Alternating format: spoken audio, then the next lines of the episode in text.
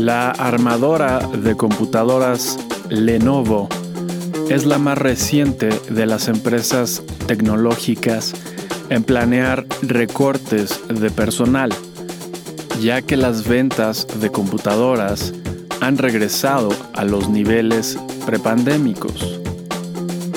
Y Microsoft comenzó a brindar acceso a su robot de conversación inteligente. Aparentemente, esta versión experimental, cuyo nombre es Sydney, como la capital australiana, ha sido distribuida a algunos usuarios del navegador de Internet de Microsoft llamado Edge. Hoy es el domingo 19 de febrero del 2023 y este es el volumen 4, número 6 del semanario El inversionista.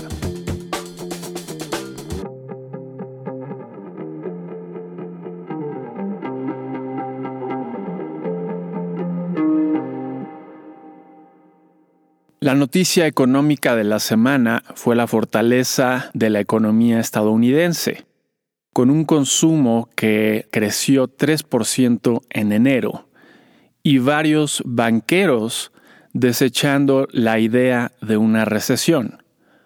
Aún así, la posibilidad de que la Reserva Federal tenga que elevar aún más las tasas de interés, reverberada por dos subgobernadores de la institución, hizo que el mercado bursátil se moderara.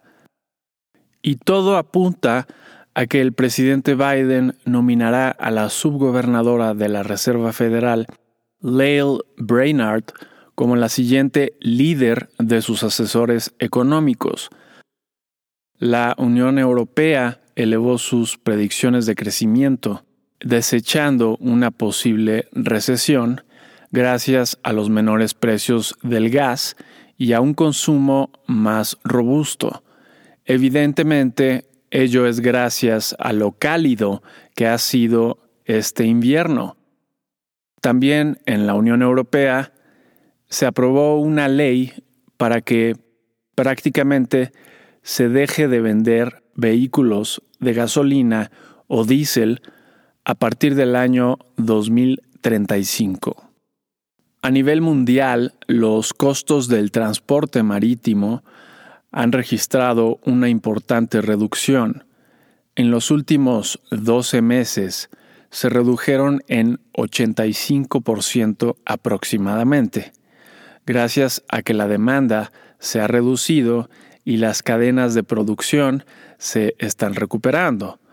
Y mientras que en México quebró la línea aérea Aeromar, en los Estados Unidos los vuelos han recuperado su vigor, Hoy en día los pilotos aéreos se han convertido en un personal altamente demandado, de acuerdo con reportes. El gobierno de México publicó un decreto para prohibir la importación de maíz transgénico y el herbicida glifosato, aunque hay un margen, pues sí se permitirá importar dicho maíz para consumo de animales y otras actividades industriales. México es el importador más importante de maíz amarillo estadounidense, después de China, y la mayor parte de sus importaciones son de maíz transgénico. En respuesta al decreto del gobierno mexicano, senadores de Estados Unidos han solicitado que se coloquen aranceles al acero y aluminio mexicanos. En noticias empresariales, Ford invertirá 3.500 millones de dólares para construir una planta de baterías eléctricas en el estado de Michigan. De acuerdo con analistas, Banamex se venderá por mucho menos de su valor inicial, antes se hablaba de 11 mil millones de dólares y hoy se habla de 8 mil millones de dólares.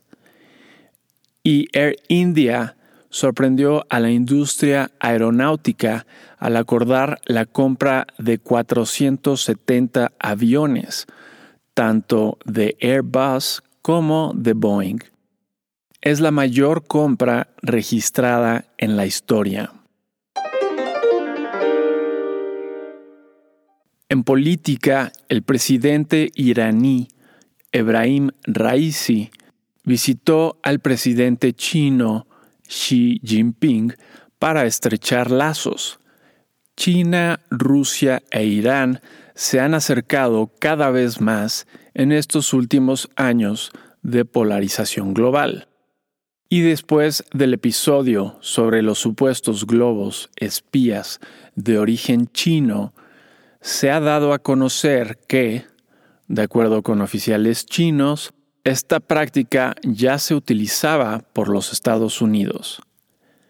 Según los últimos reportes, Rusia comenzará a hacer uso de su flota aérea en el conflicto de Ucrania. Se habla de helicópteros y aviones que compensarán el estancamiento ruso en tierra. El secretario de Defensa estadounidense confirmó que Rusia sigue teniendo una importante fuerza aérea. Más del 80% de la flota se preserva en buenas condiciones. La siguiente semana se cumplirá un año del conflicto.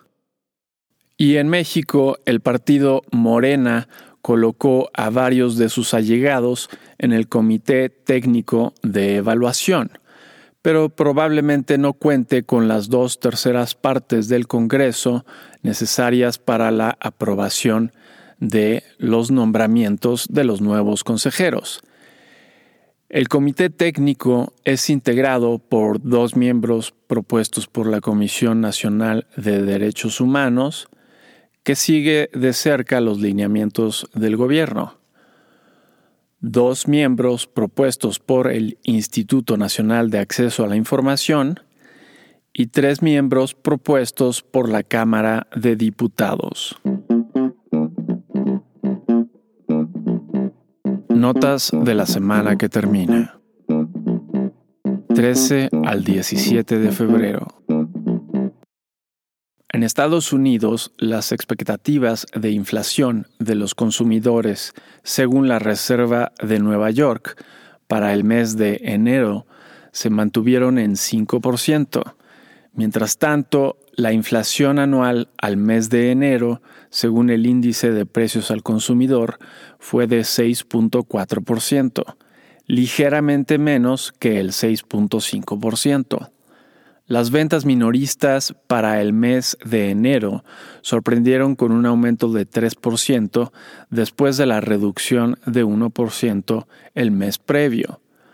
Omitiendo automóviles, el crecimiento fue de 2.3%. La producción industrial para el mes de enero no presentó crecimiento alguno, los permisos de construcción para el mes de enero crecieron apenas 0.1% y los comienzos de construcción residencial para el mes de enero se contrajeron en 4.5%, extendiendo a cinco meses la racha de desaceleración. Actualmente, esta actividad se encuentra en los niveles previos a la pandemia y todavía en un rango razonable. Las solicitudes de seguro de desempleo de la semana se mantuvieron una vez más por debajo de 200.000, que es el valor promedio histórico. En reportes de utilidades tuvimos entre otras empresas a Coca-Cola con una sorpresa ligeramente positiva, Airbnb con una sorpresa positiva, Marriott con una sorpresa positiva, Global Foundries con una sorpresa positiva y Cisco con una sorpresa ligeramente positiva. El 63% de las 329 sorpresas fueron positivas. Una muy buena semana en reportes de utilidades. Con respecto a la semana pasada, el índice Standard Poor's 500 de la bolsa estadounidense retrocedió 0.3%. El petróleo West Texas Intermediate bajó de 79.72 dólares el barril a 76.33 dólares el barril y el oro bajó ligeramente de 1.862 dólares la onza a 1.851 dólares la onza. En México, las ventas de las tiendas departamentales y de autoservicio al mes de enero mostraron un crecimiento anual de 10.3%, que después de considerar la inflación queda en 2.4%. La encuesta mensual de la industria manufacturera para el mes de diciembre mostró un aumento en las remuneraciones de 1.2%, la ocupación y las horas trabajadas se mantuvieron prácticamente constantes. El preliminar de la actividad económica para el mes de enero mostró un crecimiento anual de 2.8%. El crecimiento mensual lo tendremos con el dato final. Con respecto a la semana pasada, el índice de precios y cotizaciones de la Bolsa Mexicana de Valores avanzó 2.5% y el tipo de cambio bajó de 18.77 pesos por dólar a 18.54 pesos por dólar. ¿Qué podemos esperar para la semana entrante? 20 al 24 de febrero. En Estados Unidos será una semana tranquila. El lunes no operarán los mercados. El miércoles tendremos las minutas de la última decisión de la Reserva Federal. El jueves tendremos el segundo preliminar del crecimiento de la economía en el cuarto trimestre, además de las solicitudes de desempleo de la semana. Y el viernes tendremos el índice de precios preferido por la Reserva Federal para el mes de enero. Ese mismo día tendremos el dato final de la confianza del consumidor según la Universidad de Michigan para el mes de febrero, además de las ventas de nuevas residencias para el mes de febrero. En reportes de utilidades tendremos entre otras empresas a Walmart, Home Depot Nvidia, Stellantis, eBay y Berkshire Hathaway. En México, el martes tendremos las ventas minoristas para el mes de diciembre. El jueves tendremos las minutas de la última decisión del Banco de México. En esta ocasión recibirán mucho más atención debido a la sorpresa que dio la Junta en su última decisión. El viernes tendremos el dato final del crecimiento de la economía para el cuarto trimestre del año pasado, así como el dato final del indicador global de la actividad económica para el mes de diciembre. Tips Es de esperarse que la Reserva Federal suba las tasas de interés más de lo anticipado si el mercado laboral se mantiene tan apretado. Ello sería para evitar una inflación por presiones salariales, pero solamente ocurriría después de las alzas que ya estaban previstas.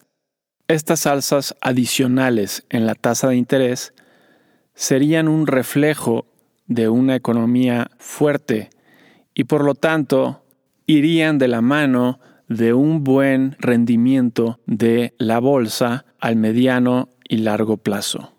Por lo mismo, consideramos que mantenerse o aumentar la posición en la bolsa estadounidense es una buena opción.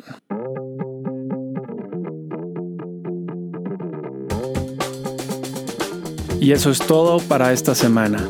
Si te interesa consultar la versión completa, ver números anteriores o suscribirte para recibir El inversionista de forma gratuita, lo puedes hacer a través del sitio elinversionistaonline.com. Y si te gusta escucharnos, por favor déjanos una reseña en la plataforma que utilices. Nos ayudaría mucho. Mi nombre es Gerardo Gómez Ruano. Nos vemos la siguiente semana.